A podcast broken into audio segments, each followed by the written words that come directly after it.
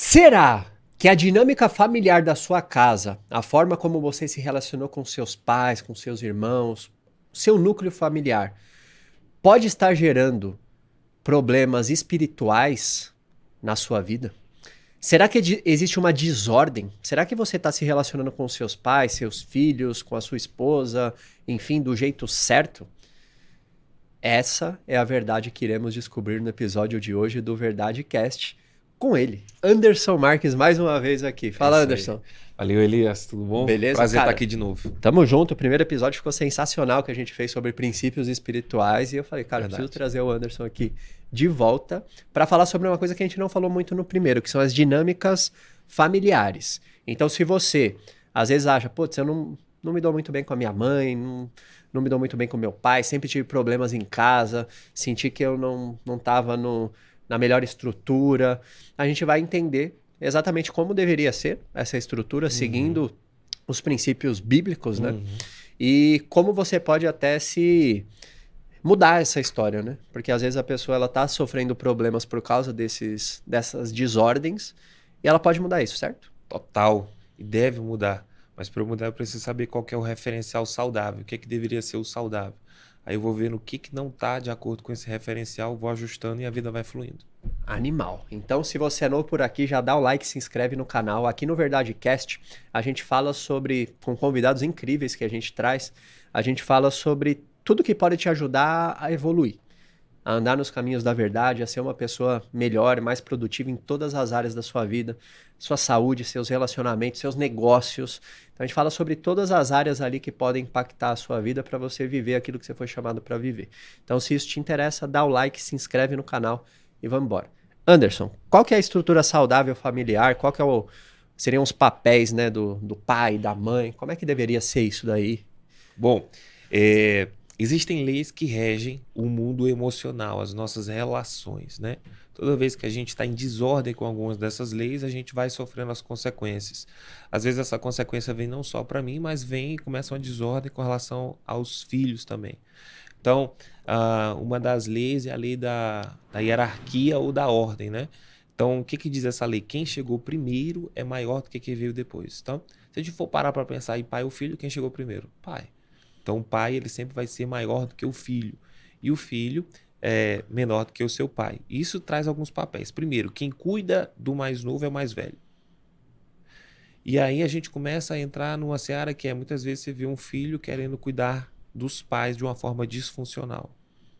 Quando é que eu quebro essa lei? Quando isso acontece. Quando é que eu quebro essa lei? Quando, em vez de eu me manter na posição de filho, de pequeno, dentro da minha alma, eu julgo os meus pais eu critico, eu não concordo com as posturas, com quem eles, com quem eles foram como marido, como mulher, eu não concordo com o casamento que eles tiveram, e tudo aquilo que eu não concordo, que eu brigo dos meus pais, eu acabo atraindo para mim. E aí eu fico colado num padrão negativo. Você já viu, por exemplo, a filha que cresce e diz assim: Nossa, quando eu crescer, eu não vou falar desse jeito que a minha mãe fala comigo. Sim, não. é isso que eu ia te perguntar. Porque às vezes você olha pro relacionamento dos seus pais e você fala: Pô, eu não queria ter um relacionamento igual, mas qual que é a linha tênue aí? É, aí, aí a mulher fala: Nossa, nunca, eu crescer, nunca que eu vou ser uma mãe igual a minha mãe, não. Aí você cresce, parece que você fala pela boca da sua mãe, tem hora. Diz, Meu Deus do céu, tô igualzinho a minha mãe. E agora? então, assim, uh, como que a gente tem que fazer, né? Lógico que existem padrões que são ruins do seu pai e da sua mãe. Óbvio, tá? Você não foi feito por anjos, você foi feito por seres humanos. Seres humanos têm seus pontos positivos seus pontos negativos. Só que eu preciso aprender a concordar que foi assim. E quando eu falo concordar que foi assim, eu não estou dizendo que eu estou aprovando o que aconteceu. Mas eu estou dizendo que eu paro de brigar e eu deixo de querer mudar meu pai e minha mãe. Enquanto eu estou querendo mudar meu pai e minha mãe, enquanto eu estou é, discordando e brigando dentro de mim com quem eles foram como pais para mim, eu estou vinculado a esse padrão. É Isso um estado de não perdão. Um espírito de rebeldia a uma autoridade? Sim. Aí eu abro porta, quando eu estou nessa discordância, eu abro porta para que esse espírito de desonra e de rebeldia venha. E aí eu vinculo com o mundo espiritual. Quando a gente fala de pai e mãe, Elias, a gente tem que lembrar que nos Dez Mandamentos tá lá: honra teu pai e tua mãe, para que você tenha vida longa e que você prospere em tudo que você faz. Então, Se você quiser desonrar pai e mãe, fica à vontade, mas um dos dois caminhos vai estar bloqueado. Beleza. Mas qual que é o jeito certo e o jeito. Primeiro, qual que é o jeito errado de honrar meus pais? Tá. Então, olha só. É, lembrando que honrar pai e mãe está no mesmo patamar, patamar de não matarás. Está nos dez mandamentos. Então, quando eu honro meu pai e minha mãe, eu tô, além de cumprir no mandamento, eu tô fazendo com que a minha vida flua. Qual que é o jeito errado de honrar meu pai e minha mãe? Tem gente que acha que em, lei, em vez de honrar, tem assim, obedeça seu pai e sua mãe. Honrar pai e mãe não é obedecer depois que você já é adulto. Isso só faz sentido quando você tem menos idade, quando você é criança. Você tem que seguir as instruções dos seus pais, porque senão você pode morrer, você pode bater a cabeça, enfim. Então, a obediência, sim, ela faz parte dessa honra. Mas quando você cresce, você honra seu pai e sua mãe primeiro, entendendo que eles foram do jeito que foram e tá tudo bem. Ou seja, você dá liberdade para os seus pais terem os erros deles e assim, respeitar e concordar que foi assim. E segundo, dando certo na vida. Quando você não dá certo na vida, é uma forma de você punir os seus pais por aquilo que você queria que tivesse sido diferente. Então é uma forma da sua criança dizer: tá vendo, pai, eu não estou dando certo aqui porque o senhor fez isso e isso comigo. Então é uma autopunição que você faz para punir, na verdade, seus pais. E vamos lá, quando os seus pais, tem muito caso que acontece isso, né? O pai, ele planeja uma vida para o filho. Só que muitas vezes é um desejo do pai. Por exemplo, o pai é médico, ele quer que o filho seja médico. Mas às vezes o filho não quer ir. Uhum.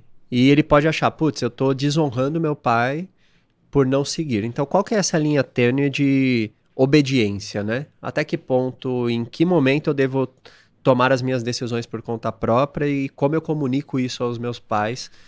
Mesmo até se, por exemplo, vamos supor que o pai fale, ó, oh, se não for médico, eu vou parar de falar com você. Qual que é, sabe? Essa questão mais rígida. É. E aí a gente vai precisar ter maturidade, maturidade espiritual e emocional para poder discernir. Por quê? É, sim, os pais eles são autoridade da nossa vida e muitas vezes eles são inspirados por Deus para nos dar direção. Né? Então, isso é bom de honra. Mas tem alguns casos que ah, é mais uma questão de, de ego do pai. É, quando eu falo de ego, no sentido de ele. De, do mapa de mundo dele, aquilo seria o bom para ele. Né? Não necessariamente é o bom para você, não necessariamente isso condiz com a chamada de Deus para a vida da pessoa. Então vamos lá. A, a pessoa ela se converteu, por exemplo, foi para a igreja, mas o pai é de outra religião e para ele, ela deveria, aquela pessoa deveria permanecer naquela religião. E aí, como é que você faz? Então a gente tem que entender que existe autoridade absoluta e autoridade relativa. Autoridade absoluta somente a Deus. Autoridade relativa à autoridade dos pais. Existe um certo ponto. Toda vez que aquilo infringe, por exemplo, a, o mandamento de Deus para sua vida, você tem que ir para a autoridade absoluta.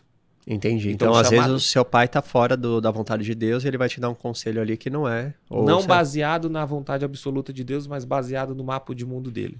Entendi. Aí você tem que estar tá muito atento para poder discernir isso. E lembrando sempre que você honra seus pais quando você dá certo na vida. Cara, dei certo na minha vida, eu tô honrando, tô dizendo, pai, mãe, o sacrifício que vocês fizeram valeu a pena. Tô aqui, tô bem. Tô levando o nome de vocês. É. E aí a vida flui. Por quê? Quando a pessoa não faz isso, quando ela está julgando, criticando o pai e a mãe que teve, ela, em vez de olhar para o futuro, ela está presa no passado. E ela está culpando. Ah, eu não dei certo por causa dos meus pais, porque eu tive a vida assim, porque eu não tive condições, porque eu não estudei numa escola boa. Porque... Exatamente. Aí ela está punindo os pais por aquilo que ela acha que os pais deveriam ter feito. E aí ela vai entrar num loop de repetição e colar nos padrões negativos do casamento dos pais. Tudo que ela viu de ruim que ela está julgando, criticando, volta para ela. Caraca. E tem diferença no papel do pai e da mãe? Total. Total. Vamos lá, pai. Função do pai. Ele dá identidade. Biologicamente, emocionalmente, espiritualmente, o pai dá identidade. Por exemplo, se a gente for para a biologia, quem define o sexo é o pai. Né? XX, XY. Então, quem vai diferenciar é o pai. Emocionalmente, é o pai também que imprime essa identidade. Quando você vê uma pessoa muito confusa sobre quem ela é, quando você vê uma pessoa com distorção de identidade, você pode ir atrás, ela teve um gap ali no relacionamento com o pai. O pai, ele aponta destino e aponta direção. O pai diz, vai por aqui, não vai por ali. Então, quando você vê uma pessoa também sem direção, você vê que ela tem falta de pai também. O pai dá força para a vida, força para o trabalho. Você vê uma pessoa que ela não tem muita força para a vida, que ela está ali patinando demais, você vai ver que tem gap de Até pai. Sem vontade de levantar da cama, né? É. Você vai ver que o cara não traciona, né?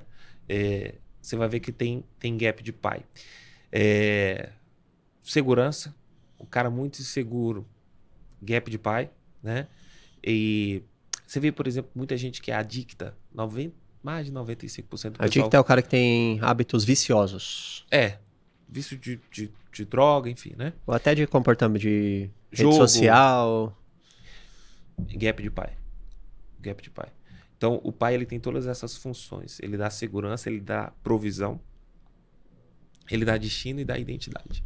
E até a pessoa que procrastina muito pode ser um gap de... Demais. Você vê o cara que procrastina muito, falta de pai, porque é a energia masculina do pai que dá tração, que faz o cara ir para a vida. Quando você vê alguém que tem dificuldade de ir para a vida, provavelmente teve gap de pai. Então, a pessoa tem que ir olhar onde é que ela tá quebrando o gap dela com o pai dela para poder ter força de ir para a vida. Por quê? A mãe faz o primeiro parto. A gente tem dois partos na vida. O primeiro parto é quando eu saio do útero da minha mãe. Mas o segundo parto é quando eu saio da minha casa. Quem bota o filho para fora de casa é o pai, porque se depender da mãe, ela fica ali agarradinha com os filhos. Caramba. Então o pai é que joga o filho pro mundo. O pai tem a ver com o mundo. E a mãe? A mãe não, a mãe já é o outro lado, a mãe nutre, né? Então, quando você vê, a mãe é relacionamento, a mãe é lidar com amor. Então, quando você vê uma pessoa que ela tem dificuldade com a mãe, ela vai ter dificuldade com relacionamentos, ela vai ter dificuldade em ter dinheiro na vida dela. Então, se eu tenho dificuldade com a minha mãe, eu vou ter dificuldade da energia do dinheiro e do sucesso, né? Ah, mas se eu não tiver o meu pai, eu, não- eu tenho dinheiro, mas esse dinheiro não cresce. Não. Entendi. Você ganha dinheiro, mas perde. A- É. A mãe, ela te dá Não aquela... consegue construir. Pai é construção. A mãe é nutrição. Então a mãe dá, o pai faz crescer. Então às vezes o cara tem dinheiro, entra dinheiro, mas ele não consegue construir. Cara, eu não consigo construir patrimônio. O que está acontecendo? Falta de pai.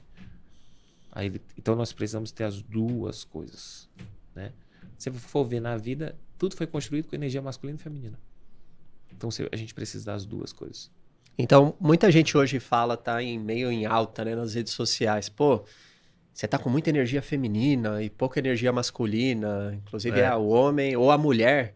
A mulher tá com muita energia masculina, esse, no polo, você tá muito no polo e tal. Mas, na verdade, eu preciso estar nas duas energias? Sim. Nós dois temos as duas. é, quando eu falo nós dois, eu digo homem e mulher, né? Os dois têm energia masculina e feminina. Eu tenho energia masculina e feminina. Se eu tiver só a masculina, eu não paro de trabalhar nunca, eu não tenho descanso. Então, quando eu descanso, eu tô nessa outra energia que é mais calma e mais tranquila. Agora, o homem ele tem que estar mais polarizado na energia masculina e a mulher mais polarizada na energia feminina. E é isso que gera a atração e a permanência disso junto. Quando há um- uma uma disfunção disso, aí você vai ter vários problemas no relacionamento. Entendi. E vamos falar agora de parte prática, né? Você atende muitas pessoas. Sim. É, qual que são os problemas de desordem familiar que você pega assim? Não sei se você pode citar algum sem citar nomes, mas tipo, cara, aconteceu isso uma vez e sei lá. Tá, é muito comum.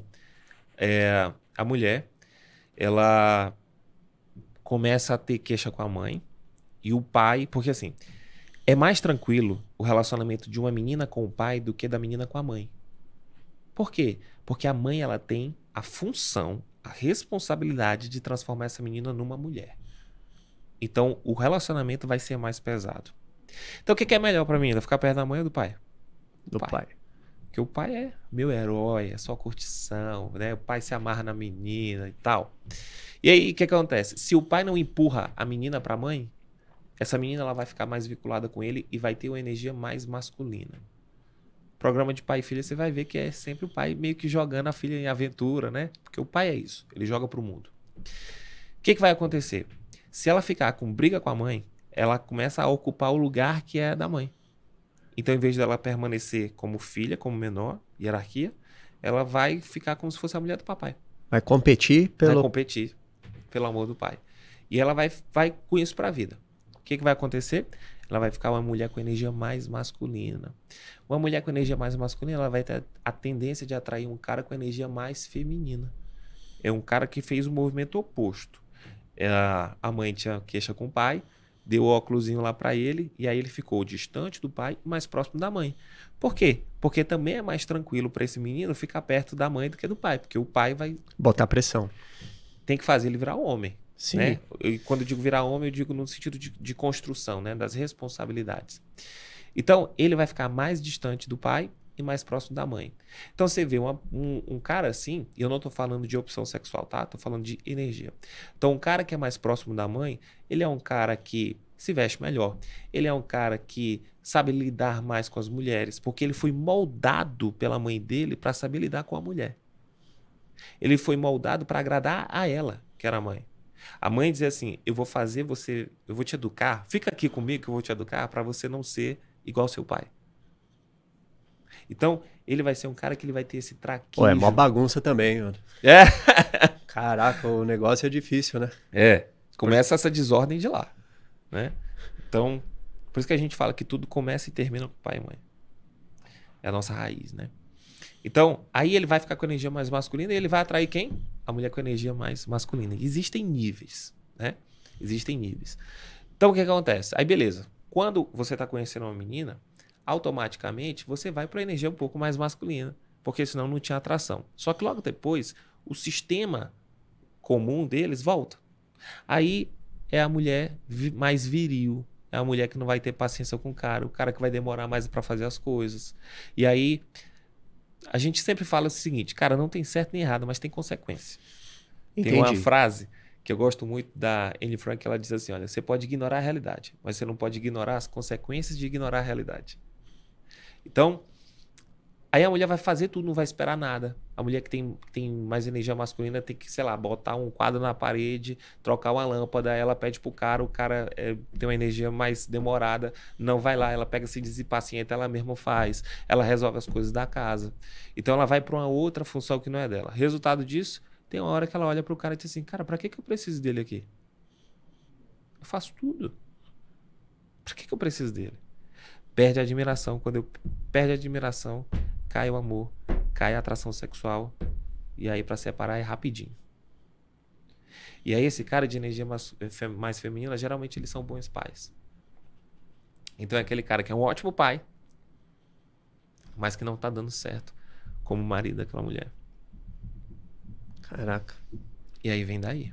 E o contrário, vamos lá, falar do cara que tem. Ah, não, esse é um, é o que é o disfuncional. O funcional seria o cara ter energia masculina. O cara polarizado mais na energia masculina e ela polarizada mais na energia feminina, né? Então, assim, a gente diz que a mulher ela tem que usar a energia masculina dela para o trabalho. Então, se ela for trabalhar, se ela for liderar, por exemplo, a mulher ela tem que liderar a casa, liderar os filhos, né? Liderar a casa assim no sentido de condução do lar, né? Liderar os filhos, ela tem que ou então no trabalho. Mas no relacionamento, no relacionamento, ela é como se fosse você é o motorista e a sua esposa está do lado. Então ela tem que relaxar sabendo o seguinte, cara, o Elias dá conta. E a maioria das mulheres reclamam disso, é o que eu mais escuto. Cara, não aguento mais. Meu Deus, eu queria um homem para cuidar de mim. Meu Deus, tá pesado, porque a mulher não foi feita para isso, para ter as responsabilidades de provisão, né? É muito pesado para a mulher. Mas ao mesmo tempo, quando chega um cara querendo fazer esse papel, ela não deixa.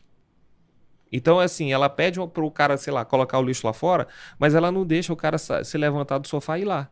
Aí ela pega, atravessa o cara e faz pelo cara. Aí o que, é que o cara vai fazer? Ele vai se acostumar. Ele sabe que se ele não fizer, você dá conta. Então é a própria mulher que coloca, às vezes, o cara em mau costume.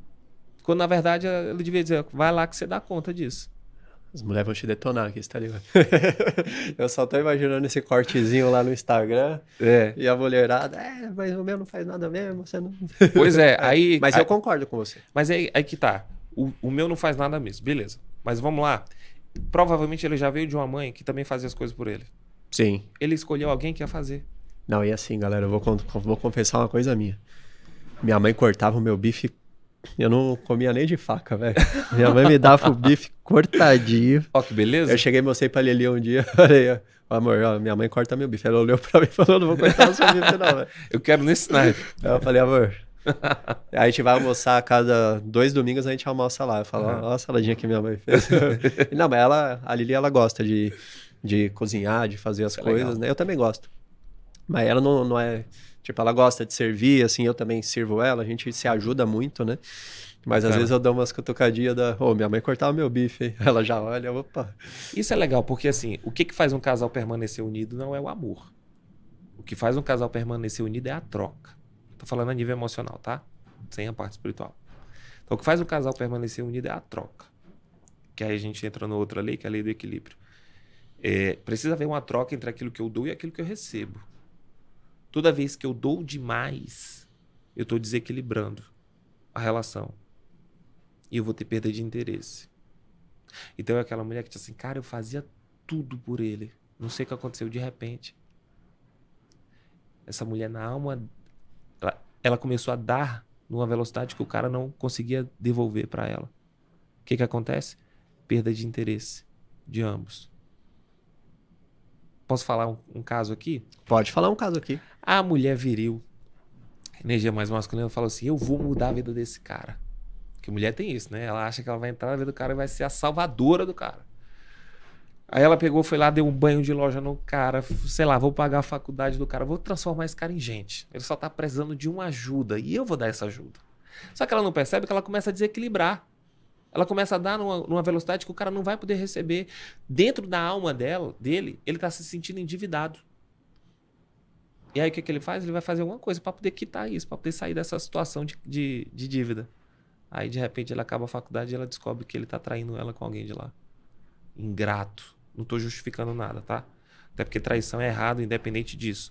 Eu só estou jogando luz a uma das possíveis dinâmicas que estão por trás de uma traição. E isso é importante, Elias, porque às vezes o casal fala assim: cara, já tentei de tudo, meu relacionamento não der certo. Será? Você já tentou de tudo mesmo? Quantos livros de casamento você leu no último ano? Hã? Quantos cursos você fez de casal? Hã? Você faz terapia de casal? Você procurou um profissional de ajuda? Não. Cara, então você não tentou de tudo. A maioria dos casais o que eles fazem é empurrar o relacionamento que está ruim com a barriga, tentando não esquecer o passado e fazendo a mesma coisa de sempre. Então, assim, uma traição não necessariamente ela rompe o casal. Ela pode servir para ajustar muita coisa. Quem vai decidir isso é o casal, a maneira como eles lidam com essa traição. Mas se eu não jogo luz para as dinâmicas que estão por trás e conserto isso, vai ter traição de novo. Então eu estou jogando luz a uma das possíveis dinâmicas, né? E aí a mulher vai dizer assim, ingrato, tá, mas quem foi que desequilibrou primeiro a relação? Entende? Então, o casal ele permanece unido pela troca. Na hora que para de ter troca, ou na hora que um dá de mais e o outro de menos, cara, você tá, vai ter um, uma hora que um vai perder o interesse pelo outro. Eu faço tudo aqui. Pra que, que eu preciso? Pesado. Entende? Pesado. Então é preciso ter uma troca. E cada um tem um papel. Cada um tem um papel de igual importância. De igual importância. Não existe o, o homem é mais importante do que a mulher, não. Deus criou como se fosse dois carros, um, um com uma versão e outro em outra, mas os dois de igual importância, mas para funções diferentes. Um para uma função esporte, o outro para uma função mais. Assim, os dois com a mesma importância, né?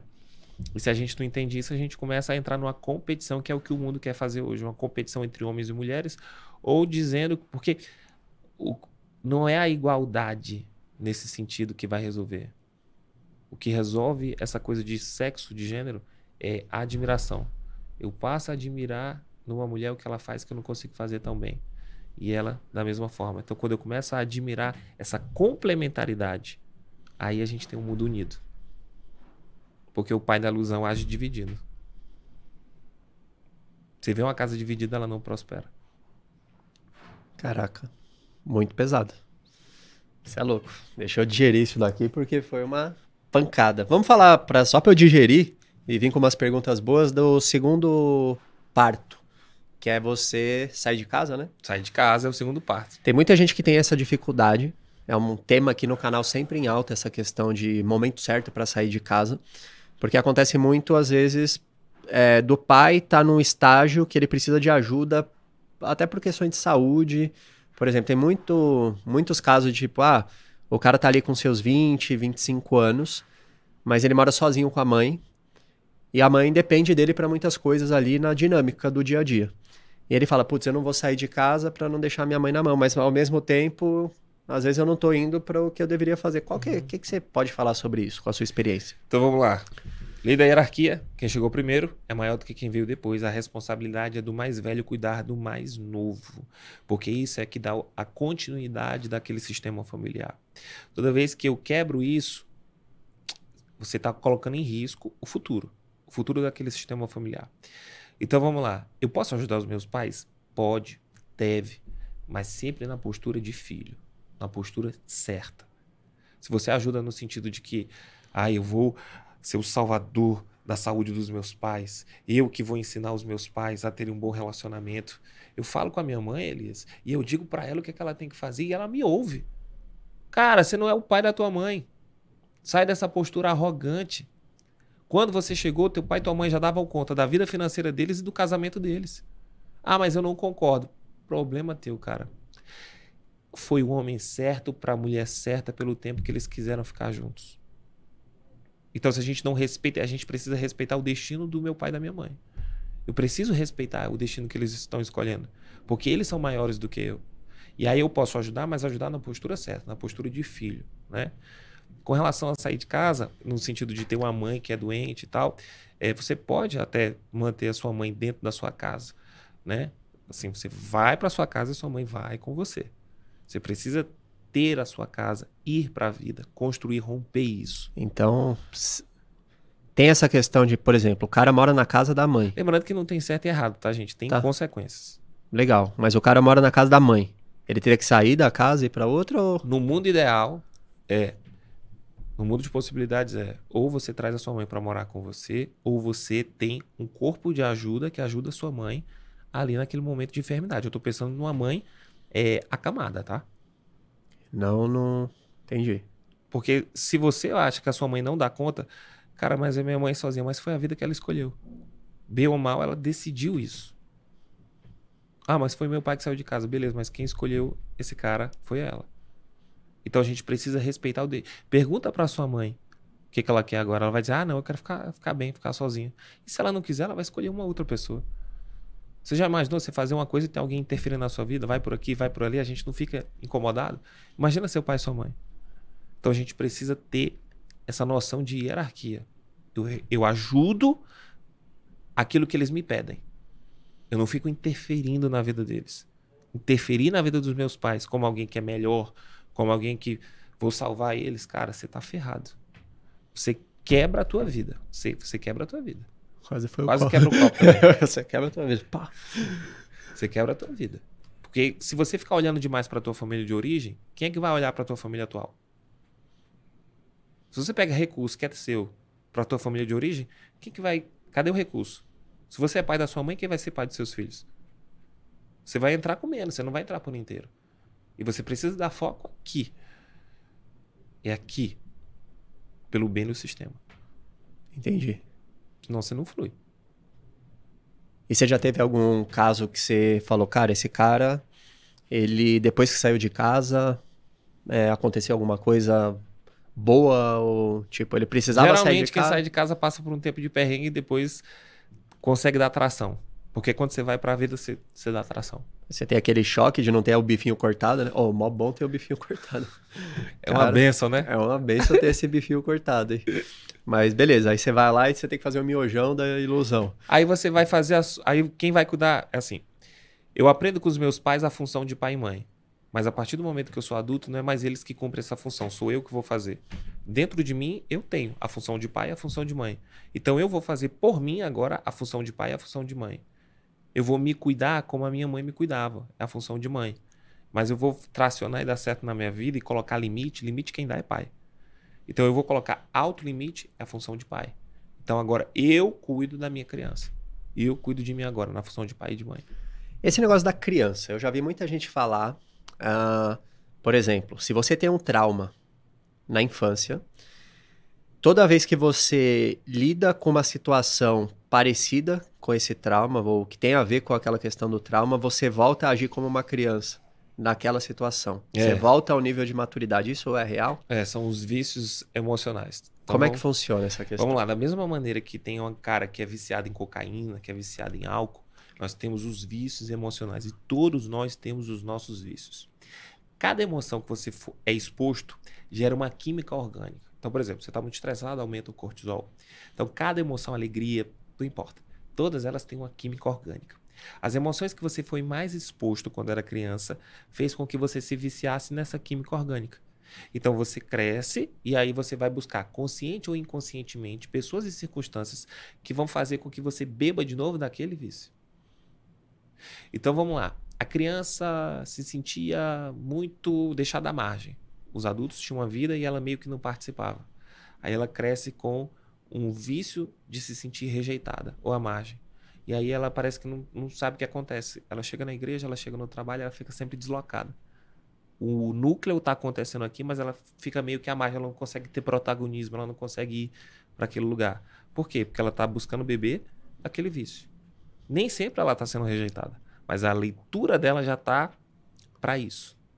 E aí ela vai buscar beber desse vício de novo. Ela vai meio que por exemplo, vamos supor, no caso, uma dinâmica de relacionamento. Vamos supor que a mulher ou o cara era ignorado por o pai ou a mãe. E aí ela repete esse padrão nos relacionamentos.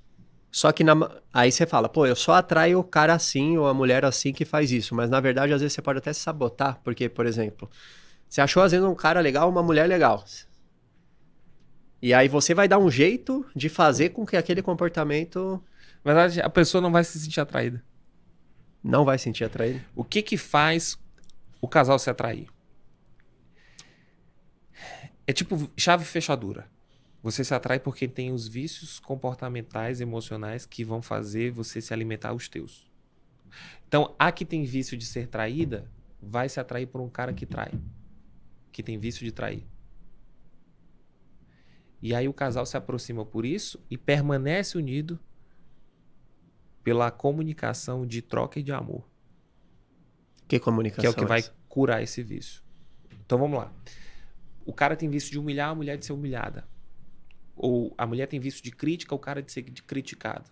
Eles aprenderam isso na infância. E ela buscou o cara que fazia isso. Entendi. Tinha o cara que era bonzinho, sei lá, e que não traía, mas ela olhou para ele e disse: Ah, banana esse cara, não quero. Ela vai pro cara lá do, do BO. E inconscientemente ela sabe disso. Então ela vai escolher esse cara. E aí o que acontece? É tipo, cara, é tipo copo, né? Então vamos lá. Ele vai trair e vai oferecer para ela a cachaça da traição. E o que que faz alimentar o vício dele? A resposta de dor dela. A reclamação ou a indiferença. O choro, a tristeza. Então aí quando ele, ele perceber que tá doendo, bebi. Nossa. Bebi do vício conseguir trair de novo. Inconscientemente é isso. Você vê que tem casal, cara, tá tudo bem. Aí o cara é viciado em confusão. Cara, do nada ele começa uma confusão. Pra quê? Pra beber do vício de novo. É vício emocional. E aí, quanto mais resposta de dor do outro, mais a cachaça ele tá tomando. Cara, como é que eu resolvo isso? Você só resolve vício de uma forma: abstinência é não dar para o outro a cachaça que ele quer. É forte o que eu vou falar, mas se a tua resposta de dor é a cachaça, para de dar essa resposta de dor. Você pode chegar com verdade, com coragem, com humildade e falar como você se sente quando ele ou ela faz aquilo que desperta seu vício. Quando eu chego para minha esposa e digo, amor, quando você faz isso eu me sinto assim, assim, assado, eu estou colocando para fora mas eu não estou acusando, não estou criticando. Eu só estou dizendo como eu me sinto. E ela não vai poder dizer nada porque é como eu me sinto. E talvez ela queira entrar no, no mérito da questão, mas ó, não quero entrar no mérito da questão, porque senão eu entro na discussão e eu vou dar a resposta de dor. Não, eu só quero que você saiba como eu me sinto. E a partir disso, terminou, botei para fora, e aí eu faço a comunicação de amor. É um abraço, é um beijo, comunicação irrestrita de amor. E esse amor ele vai curando. Por quê? Quando eu paro de dar resposta de dor, eu paro de dar cachaça, a pessoa começa a entrar em abstinência. E se eu curar um, eu curo os dois. Porque um alimenta o outro. Entendi. E o que de comportamento você vê mais nos seus atendimentos em relação a isso? Tipo, quais são os hábitos assim disfuncionais Traição de um casal? Traição, Traição e crítica. crítica. Traição e crítica. Que tipo de crítica? Humilhação, assim? Ou... Crítica. Ah, às vezes a mulher não consegue identificar os pontos positivos, não, não consegue valorizar aquilo que o cara faz para o relacionamento. E aí existe uma coisa chamada acordo velado. O que, que é acordo velado? É, você me pediu uma coisa, e aí eu disse assim, cara, eu vou fazer isso pro Elias. Mas só que, sei lá, eu fiz um, um trampo para poder conseguir fazer isso para você e não falo. Então eu te dei aquilo que você me, me pediu, só que com muito custo, mas eu não falei para você. Isso é um acordo velado. E aí, se você não me responde a altura do preço que eu paguei para te dar o que você me pediu, eu já fico satisfeito. Mas você sabia do que eu fiz para te entregar isso? Não. Acordo velado. Então muitas vezes o cara faz, cara, eu faço tudo por essa mulher, eu faço isso, isso, isso, isso, mas ela não computa isso. Só que o cara também não fala o que tá fazendo. Acordo velado. E aí ela só vai olhar pro ruim, vício de crítica. Então ela pontua pro cara tudo que tá faltando ele entregar, mas não consegue computar o que tem de bom, não consegue enxergar. E aquele negócio de linguagem do amor? Entra nisso. Entra, entra nisso. Então, por exemplo, casal recente. A forma do cara falar eu te amo era presente. Só que presente para a mulher e nada era a mesma coisa. O que ela queria é que ele bloqueasse a agenda dele para passar um final de semana com ela, porque o tempo dela, o, a linguagem amor dela era tempo de qualidade. Então, ele dava presente três, quatro vezes por semana, mas ele não computava. E aí, ele disse assim: pô, eu faço tudo, eu dou isso, eu faço isso, eu faço aquilo outro. Mas ela não computava, porque não era a linguagem amor dela.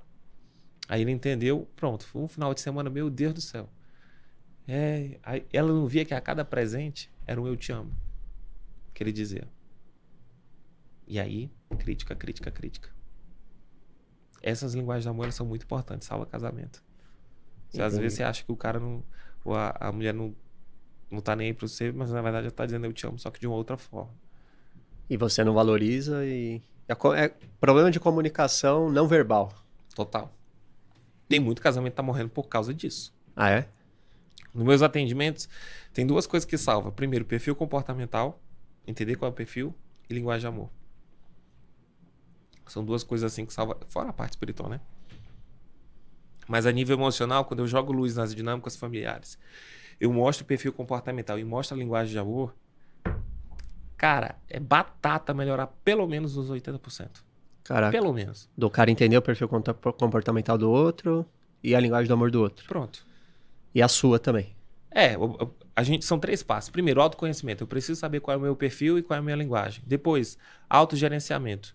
Eu vejo o que é ponto forte, maravilha, o que é ponto negativo no meu perfil e vou administrar isso.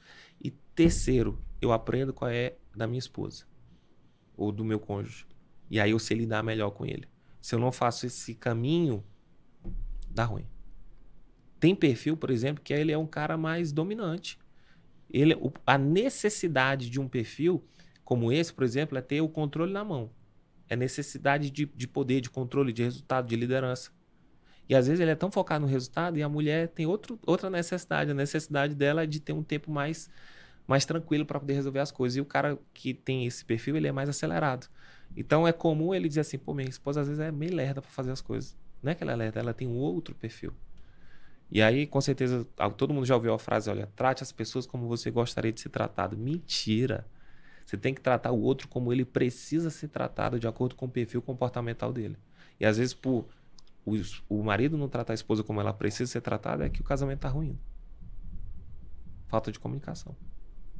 E, e agora para a questão, a gente está falando de dinâmicas que geram problemas aqui. Questão espiritual.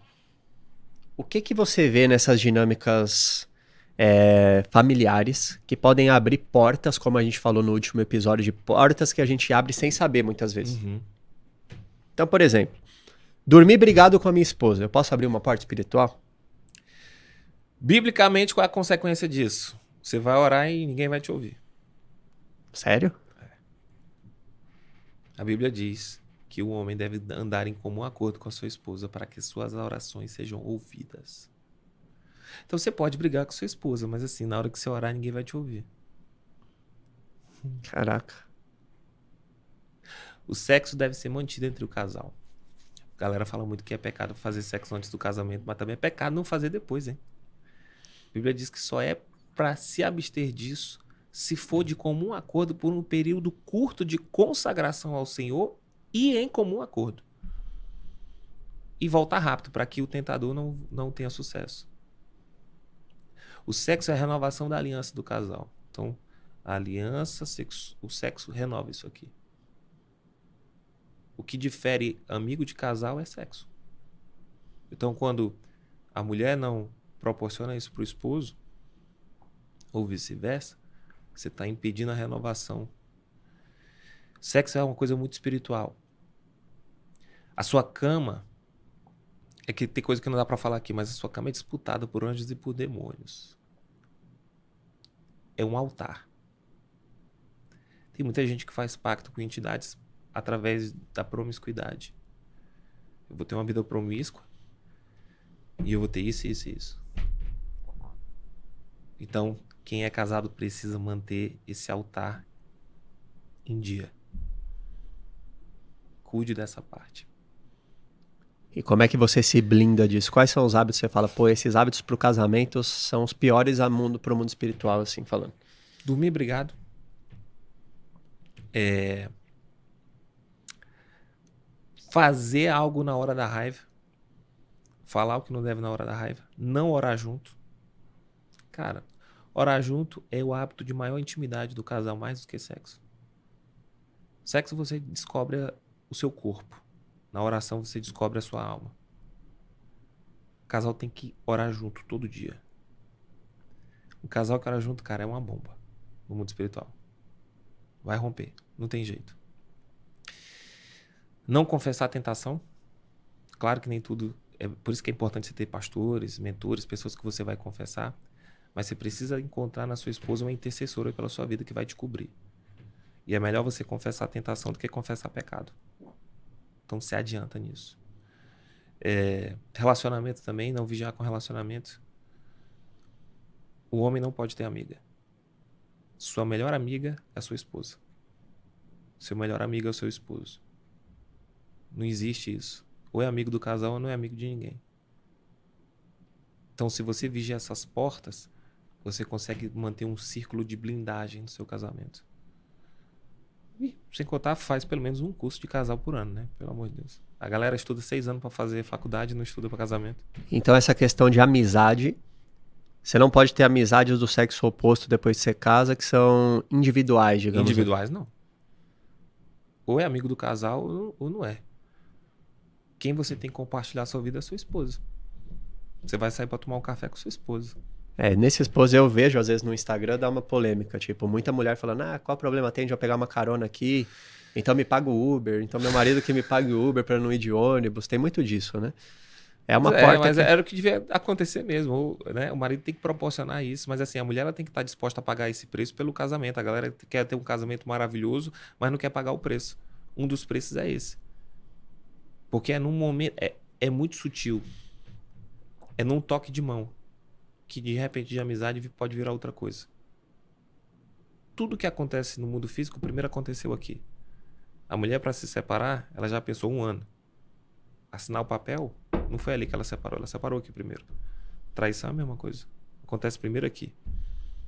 Então, quando o, você tem uma, amiga e você começa a compartilhar suas vulnerabilidades, ela também, você vai ter um, uma vinculação emocional. A conjunção carnal vai ser consequência. Então precisa estar muito vigilante nisso. E uma outra coisa também é que quando há uma terceira pessoa, essa terceira pessoa ela vai pagar as consequências disso. Ninguém sai ileso de um adultério. A mulher que ela entra numa família, ela entra num casamento como amante, né? Ela vai ter consequências. As doenças das, das mulheres daquela família vão passar para ela, para as filhas dela. Ninguém sai ileso. Ela feriu o feminino daquela família. Então é muito importante a gente ter cuidado. Por isso que existe a ordem, cada macaco no seu galho. Você tem que saber qual é o seu sistema familiar, você tem que saber qual é o seu núcleo. Se você entra num negócio que não é seu, você vai ter consequência. É tipo, você não teria autoridade para entrar, tipo, você tá, você não tá no seu campo Ela tá de entrando atu... na aliança que não é dela. Ela tá entrando, além de abrir porta de promiscuidade, e aí os filhos vão pagar, ela vai pagar. Cara, tem mulher que tinha tudo para estar tá bem casada, mas tem um espírito de promiscuidade dentro dela que não deixa ela sossegar como nenhum. Já era para estar tá casada, bem, com um marido que ama, que respeita. Mas ela não quer, ela se viciou naquela adrenalina da vida perigosa. E ela vai sofrer consequência disso. Vai ter problema no útero, na parte feminina, né? Você vai ver ter essa dinâmica aí por trás. Caraca, velho. Esses negócios são muito pesados, né? É. E de outra, de outra sorte, é preciso que. Aí vem a, a lei do pertencimento, né? Você precisa dar um lugar no seu coração para todo mundo que fez parte. Uma dinâmica familiar comum. A mulher casou com um cara, o cara já tinha filha, ela sabia disso. Aí ela entra querendo excluir a primeira mulher. Insegura. Eu vou fazer com que essa mulher nem. Eu vou mostrar que eu sou mais mulher, que eu sou mais mãe. Cara, quem chegou primeiro foi a outra. Ela já é maior do que você na linha daquele cara. Se você não dá um lugar no coração, como a primeira esposa, como a mãe daquele filho, você vai arranjar muito problema. O primeiro problema é que aquele menino é 50% a mãe. Então, quando você fala mal da mãe, você está falando mal dele. Ele se sente rejeitado. Aí você já vai ter confusão com o filho e com o pai. Segunda coisa é que tudo que você tenta excluir volta para você. Então, aquela mãe, aquela primeira esposa vai te perturbar a vida. Então, você precisa entender onde você está entrando. Você já entrou que já tinha aquela mulher lá. Então, esse lance de você casar com alguém que teve filho antes é uma coisa que você tem que saber fazer. Tem que avaliar. Tem que avaliar. Cara, você não tem filho, você tá entrando no relacionamento que a pessoa tem filho, você tá entrando no relacionamento que o cara tem uma bagagem a mais. Você tá disposto? Tá disposta? Tem que bancar. É pesado. É mais pesado. Cara, você não tem filho, você vai entrar no relacionamento que o cara tem filho. É mais pesado. Não tem jeito. E vice-versa. E vice-versa. Aí, outra dinâmica. Aí a, a mulher que tava com o cara, o cara, sei lá, fez, aconteceu, como o homem não honrou o compromisso dele com ela, mas tiveram filhos e se separaram. Aí a mulher começa a falar mal do marido pro filho. Cara, não faz isso. Você que tá ouvindo aí a gente, que tá assistindo a gente, não coloque seus problemas pros seus filhos. É uma covardia isso. O casal briga na frente dos filhos, filho faz tudo para ver os pais bem, né? E aí, depois vocês entram no quarto mágico e se resolve. Mas quem ficou com o B.O.? Foi o filho. Aí o filho entra no meio do casamento. Ele já vai quebrar a lei da hierarquia. Porque ele vai tentar salvar pai e mãe, que chegaram antes. Já vai ferrar a vida desse menino. Aí a mãe começa a falar mal do pai. Dá o óculos dela. O menino vai ver de forma errada o pai. E outra coisa, quando ela fala mal do pai ou quando ela faz alienação parental, quando ela tenta excluir, esquecer, o que ela quer, eu vou esquecer o cara, como eu queria que esse cara não tivesse passado pela minha vida. Não faz isso. Tudo que você tenta excluir volta para você. Aí aquele menino começa a crescer e tem hora que você diz: Meu Deus do céu, é o fulano todinho. Por que, que ele faz isso? Na alma dele, ele sabe que ela está tentando excluir e ele vai tentar voltar com o pai. Aí a mulher fica sem entender: caramba, eu faço tudo por esse menino o pai não faz nada e ele só, a boca desse menino é só o pai. Aí esse cara cresce, ele vai morar com o pai ou com a avó, a mãe do pai, para tentar trazer esse pai de volta para esse sistema, porque é o lugar dele. Caramba. E você que tem essa bagagem? Vamos supor que você teve o um relacionamento que você tá com o filho ali e enfim, você tem alguma bagagem do, do passado, né? Eu, eu acredito que eu entrei no meu casamento hoje com uma bagagem mil vezes maior do que a Lili. Uhum. A Lili teve dois relacionamentos da vida dela. Eu tive trocentos. A gente, nenhum dos dois tinha filho, né? Uhum. Mas, querendo ou não, minha bagagem a nível espiritual era maior. E ela uhum. sabia disso. Eu falei com ela desde a da primeira conversa, uhum. das primeiras conversas. Eu já abri o jogo e falei, ó, sou esse cara aqui, eu passei por essa vida aqui, sem cara. Foi a primeira conversa. E ela me contou também, ó, tive essa vida aqui e é isso. Então, a gente foi muito aberto um com o outro. O que, que você faz quando você tem a bagagem e você quer se relacionar? qual que seria a postura para eu ter de. Primeira coisa resolver no mundo espiritual. Então, toda pessoa que você se relaciona sexualmente, você se vincula, laço de alma. Tem que resolver isso, tem que passar por atendimento. Não é só pedir perdão a Deus. Pedir perdão a Deus faz você resolver a tua vida no céu. Se você morrer, porque a Bíblia diz que o salário do pecado é o quê? É a morte. Então, se você morrer hoje, pedir perdão a Deus, você vai para o céu, tá tranquilo. A gente está falando de vida na terra né? E tem outra coisa também, a Bíblia fala que Ezequiel 18 que os pais não vão morrer, os filhos não vão morrer pelo pecado dos pais. Isso não fala contra a herança é, espiritual. Isso quer dizer o seguinte: o pai pecou e ele que vai ficar desvinculado de Deus. Morte na Bíblia é separação de Deus. Então não é o filho. Não é porque seu pai não quis seguir uma aliança com Deus que agora você vai ficar sem salvação, né? Mas o que a gente está falando não é salvação. A gente está falando de vida aqui. Então, primeira coisa, resolver espiritualmente. Passe por um atendimento, faça um atendimento espiritual para você desligar isso. Tá? Desliguei? Desliguei. Beleza. Aí agora você vai ter que lidar com a, a bagagem emocional. O que, que pode acontecer muitas vezes? Comparação. Então você está com uma menina aqui, mas você está comparando tudo que você viveu com as outras. E aí você tem que passar por um processo terapêutico para quê? Para você dar um lugar no teu coração. Você não pode tentar excluir que essa vida aconteceu. Não. Cara, foi essa vida que fez você se tornar quem você é hoje. Então dá um lugar no teu coração, porque se você tentar excluir esse cara promíscuo, vamos supor, isso vai voltar para você. Então dá um lugar, entenda que isso existiu, dá um lugar a isso, mas hoje você não é mais isso. Você é outra versão. Dentro de você, dentro de todos nós, a gente tem da versão mais fracassada, em todos os sentidos, até a versão mais exitosa. O que você vive hoje é uma versão. Você hoje vive a versão que você foi mais treinado para ser. Então cabe a nós dar os estímulos certos para que a gente viva a versão que eu quero viver. Então hoje eu tive esse passado, tive, mas eu quero agora mudar isso. Eu quero, cara, quero ter minha família, quero casar, ser fiel e tudo. Faça, se exponha aos estímulos certos. Primeira coisa que você tem que se expor, os lugares certos. Tem lugar que é para homem casado, tem lugar que não é para homem casado. Então, Mude os seus ambientes. Dois, mude as pessoas. Tem amizade que não vai te levar para uma vida de fidelidade. Né? E três, tem acesso às informações certas. Como essas, por exemplo, que o Verdade Cast está levando para você. Se você fizer essa tríade, ambientes, pessoas informações, você consegue tirar essa versão diferente, essa versão fiel, essa versão de, que constrói família. Aliás, os homens que mais prosperaram, via de regra, eram homens que eram fiéis, né? que tinham uma família. Que conselho você dá para alguém que vem de uma família disfuncional, que às vezes até tá morando junto com os pais, mas sabe que não é. Sabe, que tem um, uma casa muito conflituosa. Uhum. Que a casa não é um local de paz. Precisa sair de casa para sentir paz, chega em casa é só bagunça. Que conselho você dá para essa pessoa? Primeira coisa, não tente salvar seus pais. É o homem certo para a mulher certa pelo tempo que escolheram estar juntos.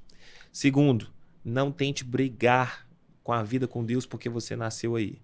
Cara, é o filho certo para a mãe certa, é o filho certo para o pai certo, é o pai certo para o filho certo. Você nasceu aí por algum motivo. As dores que você sofre na tua infância, elas te apontam e te empurram para o teu destino, para a tua missão de vida. Você vai ver isso claramente. Eu podia dar aqui N é, exemplos, né?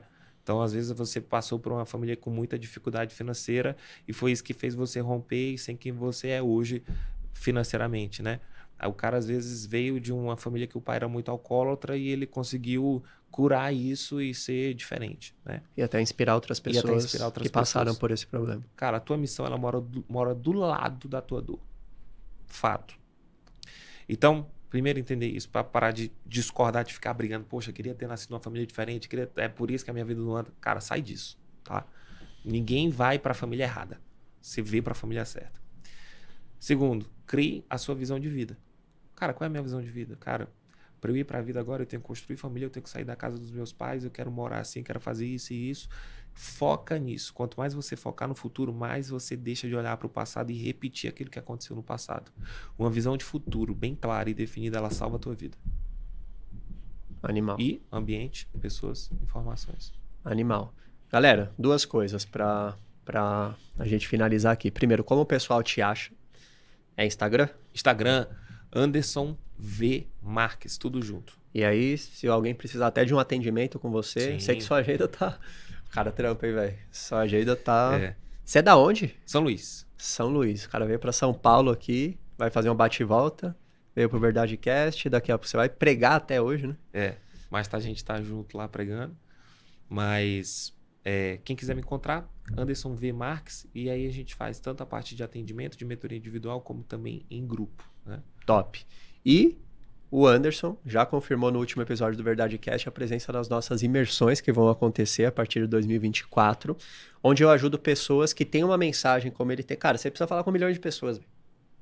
Se você não falar, você está guardando dentro de você algo. Tô em pecado. Você está em pecado.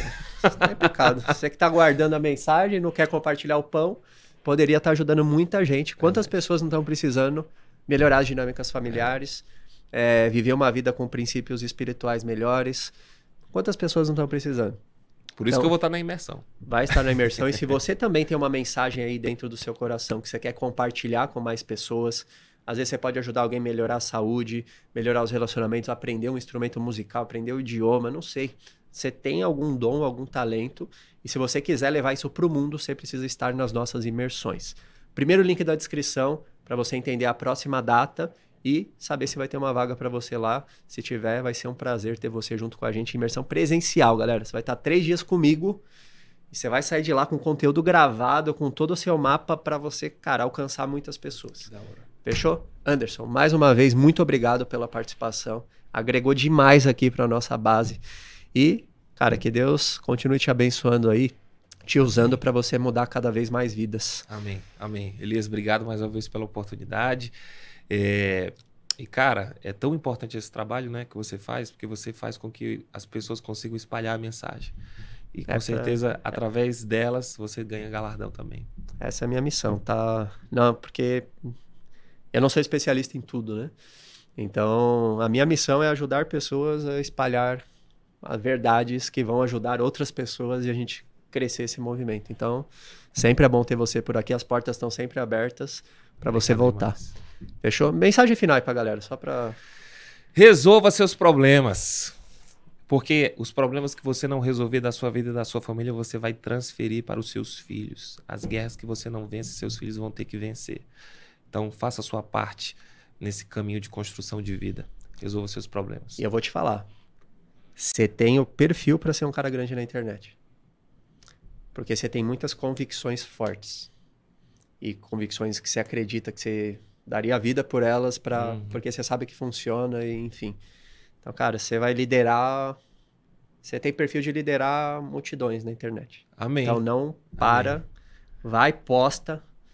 Nem que você no começo tem um tempo para você construir audiência, né? Insiste que você vai alcançar muita gente. Amém. Bom que tá gravado. Tá gravado e vocês vão ver depois. Vocês vão ver depois. Então, galera, Tamo junto, a gente se encontra no próximo episódio do Verdade Cast em busca de uma nova verdade.